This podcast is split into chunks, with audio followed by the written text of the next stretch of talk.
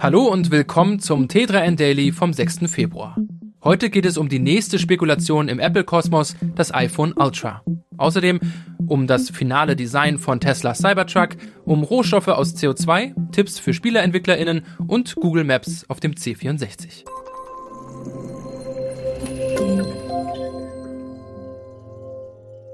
Kommt nach Pro und Pro Max bald Ultra? Es scheint so, als ob Apple in der iPhone-Hierarchie den nächsten Schritt gehen will.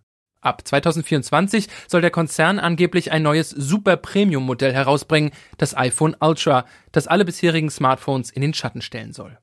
Gerüchte gab es schon 2022, als der Bloomberg-Reporter Mark Gurman via Twitter darüber spekulierte. Aber wie könnte sich ein iPhone Ultra etwa von einem iPhone Pro Max abheben? Laut Gurman würden NutzerInnen die Verbesserungen wahrscheinlich an einem größeren Display, einer besseren Kamera und einem schnelleren Chip sehen. Möglich wäre beim iPhone Ultra auch, dass es ausschließlich kabellos zu laden wäre, ohne jegliche Steckanschlüsse. Die Produktbezeichnung Ultra ist jedenfalls nicht neu. Bei Apple gibt es bereits den M1 Ultra Prozessor im Mac Studio sowie die Smartwatch Apple Watch Ultra. Da ist es bis zum iPhone Ultra dann nicht mehr weit. Er sieht aus wie eine Mischung aus Panzer und Space Shuttle. Teslas Cybertruck ist das nächste große Ding für Konzernchef Elon Musk. Nach großen Ankündigungen und vielen Spekulationen sieht es nun so aus, als wäre zumindest das Design des E-Pickups serienreif. Denn in Kalifornien durfte sich einer der wenigen Prototypen in freier Wildbahn austoben. BeobachterInnen fiel vor allem ein Detail auf, die auffälligen Außenspiegel im Keildesign. Eigentlich sollte der Cybertruck gar keine Außenspiegel haben und stattdessen mit Kameras fahren. Laut Elon Musk sind die Spiegel aber abnehmbar und KäuferInnen hätten künftig die Wahl. Musk bestätigte auch, dass der gesichtete Prototyp im Design schon nahezu final ist. Möglich seien lediglich noch kleine Verbesserungen. Wie der Cybertruck dann letztendlich aussehen wird, wie tief die FahrerInnen in die Tasche greifen müssen und wann endlich produziert werden kann, erfährt die Öffentlichkeit vielleicht ja am Tesla Investor Day im März 2023. Schadstoffe in wertvolle Rohstoffe umwandeln. Geht das wirklich? Die Forschung arbeitet auf jeden Fall daran, diesen scheinbaren Widerspruch zu lösen.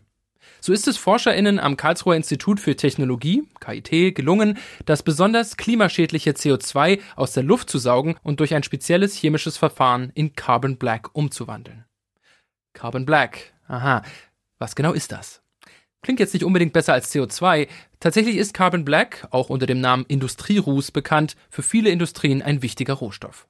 Seine antistatischen und UV-Schutzeigenschaften finden unter anderem in der Farbindustrie, bei Baustoffen, für Solarzellen oder in Lithium-Ionen-Akkus Anwendung. So gut das alles klingen mag, ob das Verfahren der Karlsruher wirklich Zukunft hat, muss erst noch weitere Forschung klären. So manches von SpielerInnen liebgewonnene Game fällt irgendwann dem Zahn der Zeit zum Opfer. Jüngstes Beispiel der VR-Klassiker Echo VR aus dem Jahr 2017. Die Server des Handball-Hockeyspiels sollen zum 1. August endgültig abgeschaltet werden, wie der Entwickler Ready at Dawn im Januar verkündete. Dass alte Spiele nicht zugunsten neuer Projekte weichen müssen, erklärt jetzt einer, der es wissen muss, Doom-Erfinder und Spieleentwicklerlegende John Carmack gibt in einem Statement Tipps, wie sich auch kleine Spiele mit wenigen tausend Fans halten können. Ein wichtiger Punkt. Das Spiel sollte ohne zentrale Serverunterstützung laufen und auch ohne Internet funktionieren. Als weitere Maßnahme führt Carmack optionales Open Source an, das für weniger Abhängigkeit sorgen kann. Die Echo VR-Fans müssen aber wohl trotzdem in den sauren Apfel beißen und im Sommer dann endgültig Abschied nehmen. 1982 kam der Commodore 64 erstmals auf den Markt. Und bis heute erfreut sich der Dinosaurier unter den Desktop-PCs einer treuen und vor allem erfinderischen Fan-Community. Regelmäßig gibt es neue Spiele, Demos und Programme für den rüstigen C64, doch vor allem die Umsetzung komplexer Apps kann dabei eine Herausforderung sein. Einem C64-Bastler ist es jetzt gelungen, Google Maps und Google Street View auf dem Commodore zum Laufen zu bringen. Ein Projekt, an dem schon einige HobbyentwicklerInnen scheiterten. YouTuber Arctic Retro schaffte das Kunststück unter anderem mit einem WLAN-Adapter WIC64.